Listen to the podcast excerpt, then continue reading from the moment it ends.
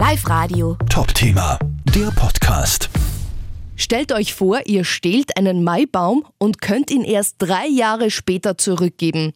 Genauso ist es den Mühlviertler Heiselburm gegangen.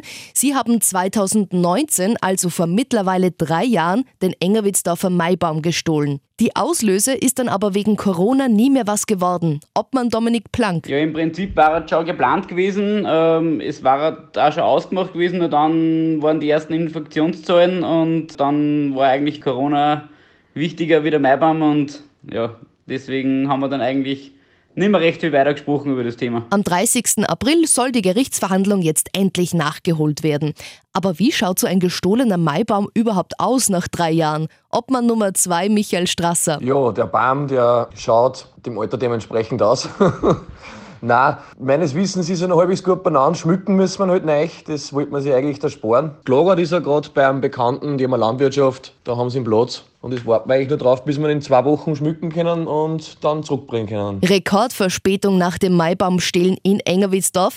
Drei Jahre danach wird der Baum am 30. April endlich zurückgebracht. Als Auslöser gibt's für die Mühlviertler Heiselburm unter anderem ein 50 Liter Fassbier.